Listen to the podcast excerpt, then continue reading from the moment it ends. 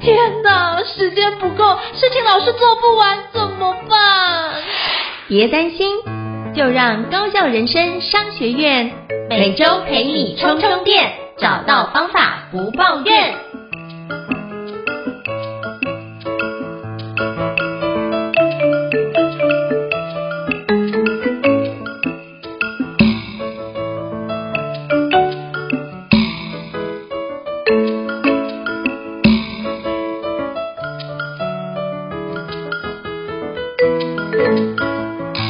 大家好，我是赵英成，欢迎大家来到高校人生商学院新书访谈节目。平常呢，我自己在企业内训分享。有一个主题，我觉得是非常重要，就是问题分析解决哦。那其实，在问学员为什么来上问题分析解决的时候呢，其实很多学员都会说一件事情，就是我老板认为我报告，或者是我老板认为我在解决问题的时候没有很好的逻辑思考能力。那我觉得好奇请教他，那你觉得怎么样的逻辑思考能力才是一个比较好的方式呢？他好像也讲不出来。那我就会推荐很多逻辑思考力的相关的书籍跟他分享。最近呢，我看到一本书叫做《赢在逻辑思考力：玩一场扩张边界的游戏》哦。那我看到这本书就觉得，哇塞，真是太棒了！因为很多的国外的作者写逻辑思考能力这样的一个书籍都非常的艰涩，或者是比较理论高深一点。可是我觉得这本《赢在逻辑思考力》是一个用非常通俗的方式来帮助我们能够。了解什么叫逻辑思考，以及如何培养这样的一个能力哦。那这本书的作者也是我非常敬佩的好序列老师哦，也就是好哥。那今天非常荣幸的邀请到好哥来跟我们分享他的最新力作《赢在逻辑思考力：玩一场扩张边界的游戏》哦。那我们欢迎好哥。Hello，好哥你好。新生老师好，我是好旭的好哥。呃，非常开心又来到高校人生商学院，跟大家一起分享好哥这本新书《赢在逻辑思考力：玩一场扩张边界的游戏》。那下面还有更小的副标了。什么叫逻辑呢？嗯、逻辑呢，就是一个了解别人的过程。这个是一本好哥的新书。对，非常开心跟大家一起交流，一起分享。好，非常感谢好哥再次莅临哦。是好哥的书真的是由衷推荐大家就是必读的好书哦，像我都放在我的那个案头书当中做个参考。感谢。就是因为包含我手上的几本著作，就会我真的分享出去，我真的非常推荐，甚至买来当什么，就是上课的第一名的冠军的奖品哦。感恩感恩。学生也发觉，哎，这本书真的是超好的，然后搭配课程是一个很好服用的一个环境。那是不是可以邀请好哥跟我们分享一下，当初会出版这本《赢在逻辑思考力》的契机是什么呢？好，其实这本书哦，它不算是一个好哥新的算是集结哈，因为好哥那时候在二零零七年、零八年的时候，那时候大陆。去从呃立晶半导体到淡马锡去工作的时候，我们这个常年合作的这个顾问公司是麦肯锡集团啊。那其实就像刚才这个应成老师说的，像好哥以前在台积电啊或者立晶半导体，我们工程单位其实针对问题分析与解决本来就是一个很重要的工具了啊，包含这个在实验上面啦，或者品质改善上面啦，问题分析与解决呃是。很重要，在提升我们自己工作效率跟效能上面啊，就怎么缩短时间呐、增加良率啦，提高品质，本来大家都已经呃算是。很熟悉的东西，可是那个时候呢，好哥到了呃淡马锡去的时候，跟麦肯锡在一起合作过程当中，就常常听到他们在讲逻辑这件事情的时候，会带到一个呃常常听到一本书叫金字塔原理，嗯。啊，听久了之后呢，再加上跟他们在常常讨论过程当中，哎，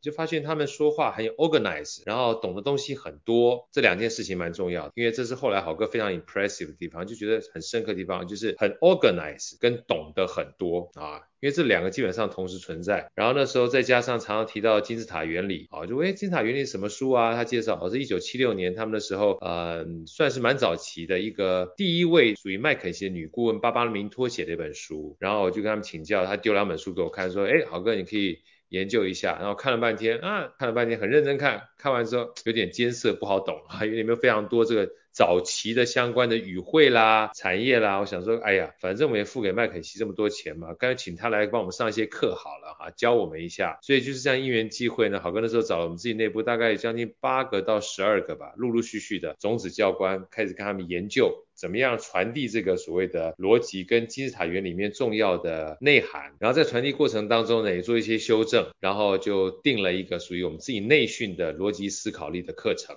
所以如果算起来的话，从二零零七年、零八年开到现在的话，大概差不多十多年来，就是一直针对这样的一个概念哈，在跟公司内部的人啊，那大家上这内部的话，光上课的话上了好几百场，然后还包含这个跟外部的这些啊好朋友在聊天的过程当中，常常分享说，其实逻辑思考这件事情不仅是运用在呃工作上面，更多的时候在生活上面也适用，所以后来就加入了很多跟生活相关的这些小故事啊，它故事的底层逻辑呢，其实也是跟金字塔原理或者是我们常在思维上面相关的啊，当做是上课的素材，所以就大概两三年前的时候，从这个企业内训开始有这堂课，找好哥去上的时候。我就慢慢慢慢从两小时变三小时，然后变七小时，变成一个正式的课程之后呢，就在各企各公司里面做企业内训。然后后来因为跟商业周刊合作的关系，他们听过好哥讲这堂课，然后又知道评价不错，就问好哥说，哎，好哥你们干脆把这堂课试着写一下哈，就变成一本书，因为里面有非常多的这个生活的案例跟故事嘛，或许除了对工作上面有帮助之外，可能对我们一般人在生活上面，在想法上面，甚至是里面有很多的这个个案哈，跟教育。里面也有关系啊，其实有个小故事的话，好哥也不妨跟大家说一下。我记得那时候我女儿啊很小吧，那时候才刚幼稚园国小，然后从大陆回来，回来之后呢，刚好有个朋友来拜访我，一到我们家看到我小女儿，我两个女儿看到小女儿就想要称赞我小女儿，顺便让我开心一下，就说哎呀，呃这个好哥，你的小女儿跟你长得好像啊。那么刚说完，我小女儿就嚎啕大哭，哇，靠北靠步啊，靠得不像话。结果我的朋友很尴尬，我很难过。我想说，林北刚谁个就拜哈，好像是小女儿基本上觉得这么不堪嘛，对不对？然后我小女儿哭到这个喘气啊，传到我老婆问她说，说干嘛那么难过啊，也不讲话。等到过一阵子之后啊，小女儿稍微比较稍微平复了，问她说你为什么难过，为什么哭啊？那女儿就说了，呃，女生怎么可以长得像男生？哇，你才理解，他不是觉得美丑，嗯，他是觉得性别，这个基本上就是很简单的教育哈。在一开始的时候，我们常常会拿自己的主观认知，他哭是因为他说他听到我朋友说，诶，他像爸爸，所以你一开始觉得可能是美丑，那美丑的话就伤人了。可是当你理解是性别这件事情的时候，哎，就无所谓了。这是个认知的问题，女生怎么可以像男生，跟美丑无关。所以好哥常想讲哈，就是说有的时候不一样未必唱反调，不一样它只是不一样，不一样未必唱反调，不一样只是不一样。就像刚才那故事，它不一样呢，跟工作无关，它只是观点跟你不一样，它不是唱反调。当你理解他的观点不是美丑的时候，你也释怀了，然后我的朋友也知道，哦，原来女儿不想像爸爸，是因为她想像妈妈，因为跟女孩一样，她也释怀了。当你在跟小孩讲说，其实他是觉得你长得很像爸爸，是一种贴近的关系，而不是你长得像男生的话，他也释怀了。所以所有的这个逻辑啊，其实某种程度上面，它并不是对错的关系，嗯，它是一个认知的过程。所以如果说你的认知越宽广的话，某种程度上面。在解决问题的时候，除了我们在工程师里面常讲说数字啊、数据啊之外的话，认知这件事情并不常常加注在我们在所谓工程上面，完全跟理工背景、数据的这个解决相关的时候，像这样的一个金字塔原理，当初带给好哥很大的一个启发，就是有的时候扩张我们认知边界，扩张我们对事情的理解，它也是一种很重要在人生智慧上面解决的逻辑底层。嗯，我觉得刚刚好哥分享的非常关键，就是逻辑不是对错，而是一个认知的问题。那不一样未必唱反调，那不一样只是不一样。那当我们这样认知的时候，其实也帮我们自己的处在一个不是一个封闭，就是一个一个萝卜一个坑的框架，是我们可以用更宽广的一个更有弹性的方式来看待面临的人事物。我觉得这是一个非常重要的一个底层逻辑。那是不是可以邀请好哥跟我们？简单介绍一下，就是那到底刚刚讲到逻辑思考，那逻辑思考刚刚好哥提到这几个环节，那有没有其他的延伸的方式？比如说举个例子，呃，像很多人都会在沟通，甚至会吵架，他就会说，你认为的是沟通良好，可能是全部都听对方的。那可能另外一个伙伴认为沟通良好，就是两个人不吵架，彼此可以协调，都是沟通良好。那这样就属于是一个认知上面的一个议题。那请教好哥，那像这样的认知，我们该怎么样去判断，怎么样才是一个让彼此得到一个共识的环节，让这样的一个事情可以有效的去推进呢？好，其实说到这个重点哈，我觉得是一个非常关键的问题，就是。嗯呃，在书里面，好哥除了在整本书里面啊有四大环节之外，那我在一开始序的时候，我说在整本书里面，其实大家如果其他都忘掉都没关系，有三个非常重要的重点提供大家做参考。嗯、一个叫扩张边界，就是我的副标题写的啊，扩张边界。然后第二个叫以终为始啊，以终为始。第三个叫行动为王。那其实像刚才这个一成老师在问好哥的，就某种程度上面可以套用在以终为始这件事情上面。好哥也说个故事给大家听一下，就知道说有的时候我们冲突到底是为什么会产生的。我记得那个时候，好像有一次吧，我这个骑脚踏车，这个周末去我去骑脚踏车阳明山嘛，还是骑完之后呢，你一定要赶快回来陪老婆喝一个咖啡啊，对不对？享受一下温馨的时光，要不然你早上骑完车爽完了，对不对？然后骑到中午才回来，妈一整天周末就不见了。所以每次早上四五点骑完就出去骑车，到七八点回来之后，我就邀请我老婆去这个附近路易莎喝咖啡。然后喝咖啡的过程当中呢，就享受一下那温馨时光。我记得有一次早上这个喝咖啡的时候，我老婆在那边看手机，啊看韩剧，然后看短视频，然后我呢就在看书啊看书。然后我们两个在享受温馨时光的时候，她突然看到一个可能短视频很有趣要跟我讲，那我在认真看书没听到，她就叫了一声老公。老公啊，讲啊，大叫说老公，哎，我就突然惊醒，我说，哎，老婆啥事儿？他说我跟你讲半天，这东西你都没听到吗？我说我没听到啊。他说你耳朵有问题，要去看医生啊。那一句话把我骂回来之后，骂那丈二金刚摸不着头脑。被骂完之后，我说那你刚刚想说什么？不说了啊，继续看他的这个手机啊，就是他跟我讲话，我没听到说耳朵有问题要去看医生。那过了一会儿，看我呢，看了书看半天之后，我有一个东西想要跟他分享，我就说老婆，我跟你讲个东西，我讲了半天，老婆没没反应。我说老婆，我刚刚讲没听见吗？他突然也惊吓一下，说你说什么？我说我刚刚说了半天，你都没听见吗？他说我没听见啦，你口齿不清，你要去看医生啊。我说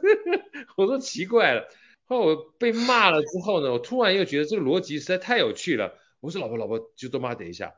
我说我们来来这个这个回想一下我们刚才这两段对话，说什么事？你说，我说刚才你跟我说话哈，我没有听见，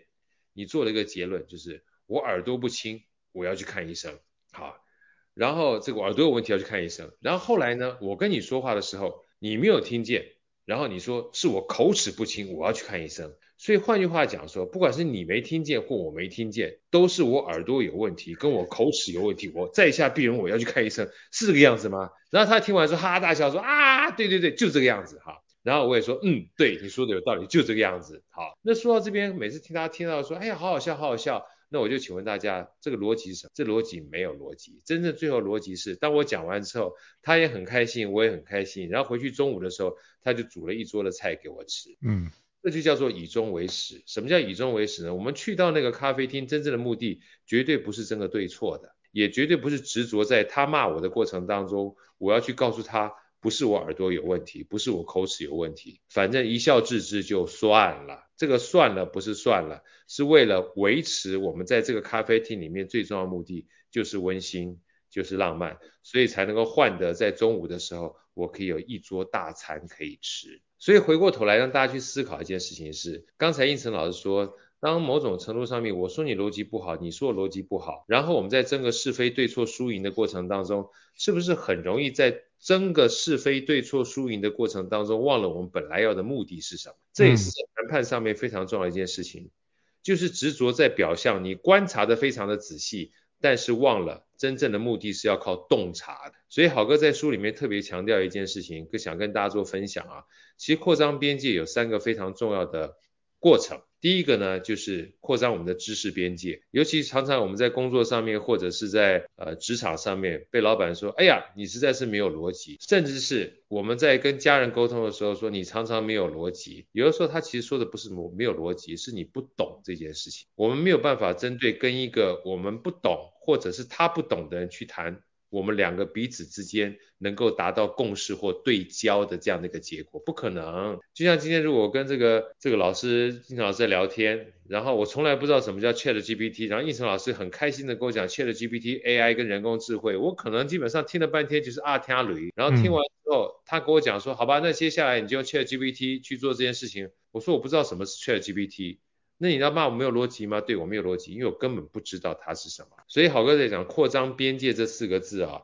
回到刚刚以终为始前面的时候，我说扩张边界其实用两句话带到，就是从不知道到知道的过程。嗯，也是从不理解到理解的过程。我们没有办法跟一个不知道我们在说什么的人去谈逻辑，我们也没有办法去理解别人告诉我们，但是我们不知道的人去谈逻辑。而理解的话，回到好哥刚刚讲的我那个小女儿的故事，大家可以理解到说，如果我不理解她所讲的不是美丑，而是男女的话，那我就会自以为是去做判断。但当我理解之后，我心结也没有了。他也理解说，男生跟女生不是代表美跟丑，那我们彼此之间就有共同的逻辑了。这就是扩张边界，从不知道到知道，从不理解到理解啊，这就是豪哥想跟大家分享的扩张边界跟所谓的以终为始。那第三个呢，豪哥想讲行动为王，就很多东西你必须做了才知道啊，这个不做不知道，这也是另外一个逻辑。比如说现在目前豪哥跟这个应成老师都在聊这个 podcast，对不对？那我们两个聊起来，肯定基本上就聊得很很开心很爽，因为应成老师有高校人生商学院。好歌有好声音，我们都在做 podcast，我们都是做了之后，里面会有各种不同点点滴滴，所以我们聊起来的话，会有各种不同彼此是曾经在行动过之间的经验。但是你跟一个从来没有做过 podcast 的人去聊这件事情的话，他就会三个字就是阿天阿雷啊。所以行动这件事情是获取经验一个非常重要的关键，也是让两个都曾经经历过的人，他有共同的逻辑可以去做对话。所以扩张边界、以终为始跟行动为王是好哥在这本书里面有非常多的故事隐含啊，想要带给大家的。那再回到扩张边界这件事情上面的话，也是这本书的主题呢，有三个边界，好哥刚刚讲了，第一个其实就是知识边界。嗯，为什么知识边界呢？因为学习这件事情本身是让我们有选择权，知道自己能够有选择什么样的工具，一个很重要的关键。我从来没有办法知道有人工智慧，但我从来没有办法知道说，我没有办法知道一个我们不知道 ChatGPT，但去跟别人谈 ChatGPT 的情况之下去谈这逻辑的话，我首先要知道什么叫人工智慧 ChatGPT，所以这知识边界。但是当我知道 ChatGPT 有这件事情的时候，我没有去用的话，我不知道它能够提升我什么样的效能，所以我必须开始使用，回到行动为王，我才可以提升我的第二个边界，能力边界。就像好哥自己拉二胡也学吉他啊，那你知道二胡是两根弦，知道吉他是六根弦，但是你不知道吉他跟二胡到底能够练到什么程度，你必须练你才知道啊。嗯，能力这件事情是在你有了这个知识之后，你要练才能够知道。而当你练习完毕之后，像我常常问这些音乐大师，因为好歌的好声音一开始都是以音乐为主的。我说你在不同的地方去演出的过程当中，会不会有不同的技巧？他说当然会。你在这个两厅院演出，在成品音乐厅演出，在国父纪念馆演出，它每一个环境都不一样，收音不一样，反射出来听觉不一样。而这个基本上就是他能力到一定程度之后，他可以观察这个环境。所做出来的选择，这就叫做智慧边界。他不用一样的方式面对不一样的环境。那回到刚才一开始应成老师讲的，当你争个对错输赢的时候，那只能代表你的能力很厉害，也许能力边界扩充了。但是你知道你真正的目的不是争个输赢对错的时候，而是要为你最终那个目的的时候，那你智慧就提升了。所以从观察到洞察的过程。它就是一个能力提升的过程，所以提供这个三个小小的配博给大家知道啊，这是豪哥自己常常提醒我自己的。就第一个，扩张自己的知识边界，多多学习；然后第二个，扩张自己的能力边界，学习完毕之后要常常运用，反复的刻意练习；然后到最后，我们要扩张自己的智慧边界，不要只注重你自己的能力，不要争对错输赢，你要想想你真正的目的是什么，以终为始。那在这种情况之下，你就不会在输赢对错上面执着，而能够真正为你的目的去做努力啊。这是几个东西想好跟大家分享的。哇，真的是很棒！从扩张边界、以终为始跟行动为王，这里面的短短十二个字，可是却充满了很多的人生智慧跟背后的一个底层逻辑哦。真的是听到这一集的伙伴真的赚到。像我自己也做了很多笔记，我就觉得哇塞，原来就知道说哦，原来我可能停留在能力边界。甚至在知识边界，那我可能要多多跟好哥学习。如果让我自己能够从观察到洞察，然后提升我的智慧边界，那就是我要跟好哥学习的。我也在学，我都是提醒我自己的。不不，提醒你提醒自己，也刚好提醒我们。我觉得这超棒，这个我觉得写书是一个很棒，就是虽然说很多是对自己讲的话，刚好也对别人有帮助，是一件很棒的事情。真的，我觉得应成老师讲这话真的非常反映到好哥。我觉得其实。对自己讲的话，对别人有帮助，我觉得就是一种共享的概念。嗯，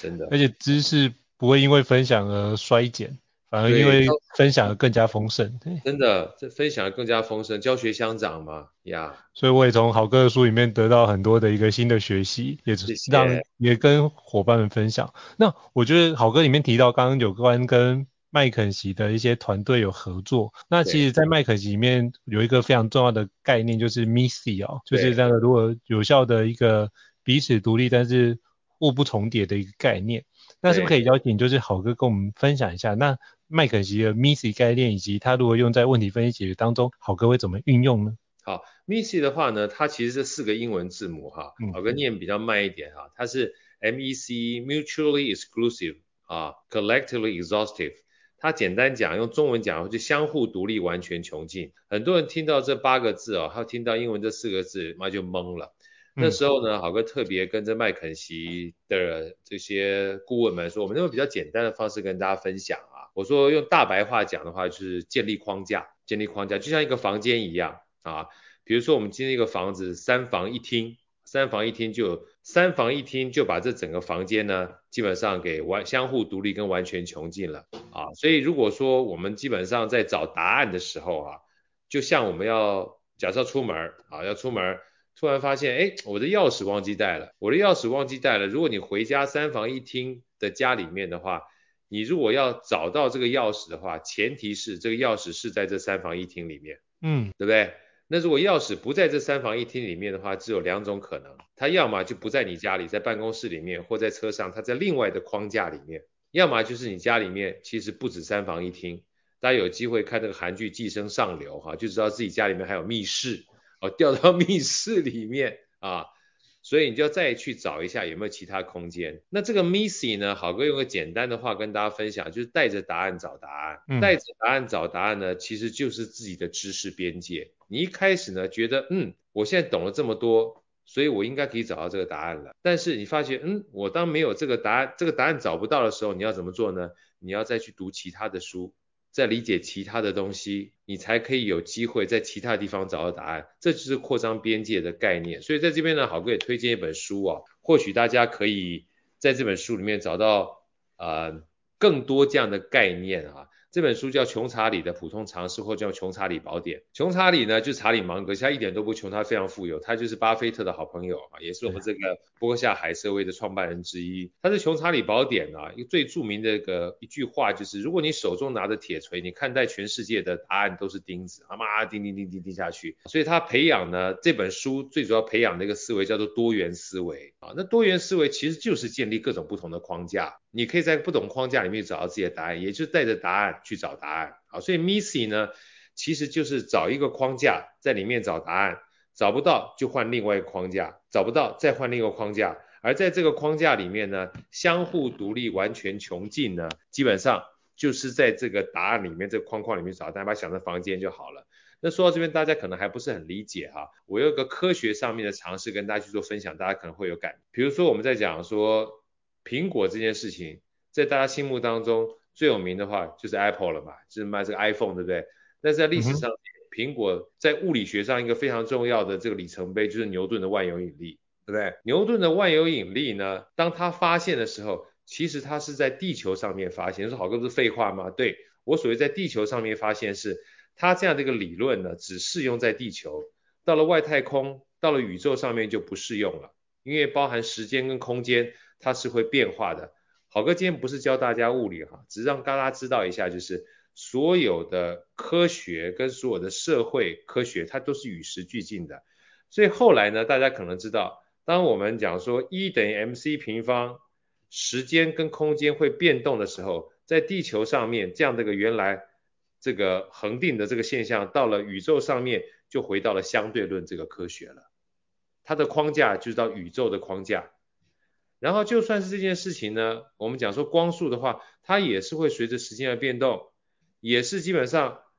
在不同的时间点的话，两个人基本上如果从 A 点到 B 点的话，也要时间。可是到另外一个框架里面发觉不一样，什么框架呢？这个机会我跟大家分享一下，有机会去看一个电影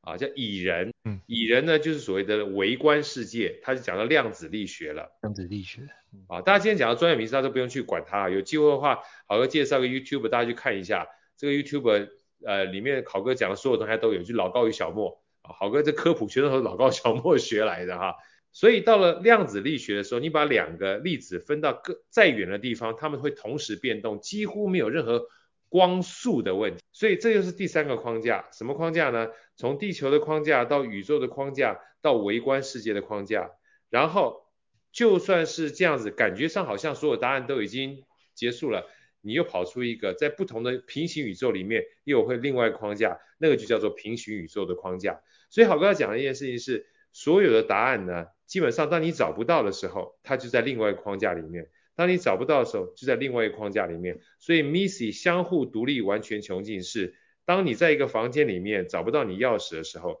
你就可以在另外一个房间里去找钥匙；你在个另外房间找钥匙。当你在不同的房间找到钥匙，透过各种不同的房间，让你搜寻范围越来越大的时候，其实你不是找的很大，嗯，你基本上是持续不断扩张自己的边界。而当你扩张边界越来越大的时候，未来你可以找答案的地方也就越来越多。而这个底层逻辑就是多元思维啊。所以 MISSY 呢，其实真正提供我们的是，不要让自己的框架很小。当你框架越小的时候，你可以找寻答案的空间就越小。当你基本上框架越大的时候，你可以找寻答案的空间就越大，你反而更能够游刃有余。我觉得这是一个非常非常棒的一个说明，就是让自己的框架用框架的角度来思考。刚刚好哥提到那个穷查理的补充尝试。那本书里面的查理蒙格也提到，就是我们要多元思维。那里面我记得它里面多到，如果我们希望能够人生过得不错的话，你最好要有大概七十个到八十个框架，所以是有个多元框架的概念哦。所以刚刚就是好哥举了非常好的例子，从牛顿的三大定律到相对论，以及到微观世界到平行宇宙，那大家都可以透过这样的一系列概念，让自己框架变得越来越大，让自己得到更多的一个弹性跟探索的一个空间哦。那我也想请教好哥哦，那其实像这样子的一个，比如说逻辑思考力的一个内容，那我们怎么用在决策当中呢？嗯，好哥讲决策这件事情哦，书里面特别讲一个很重要的概念哈，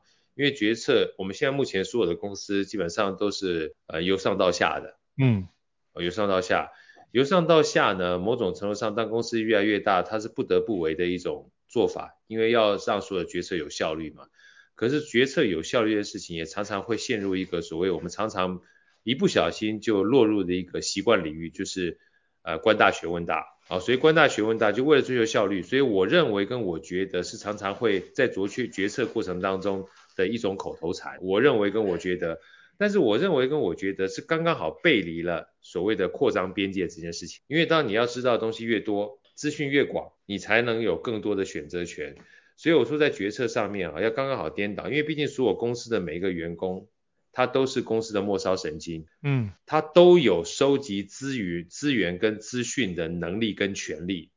但当你一说我认为跟我觉得的时候，你等于是把所有相关的资讯都摒除在外了。好哥讲两句话让大家参考一下，这也就是为什么好哥不管是上课也好，或者是分享也好，常常基本上先让所有的人资讯先进来，你才有机会。从众多资讯当中知道自己想要什么样的决策，这叫做先发散后收敛。因为决策只有一个，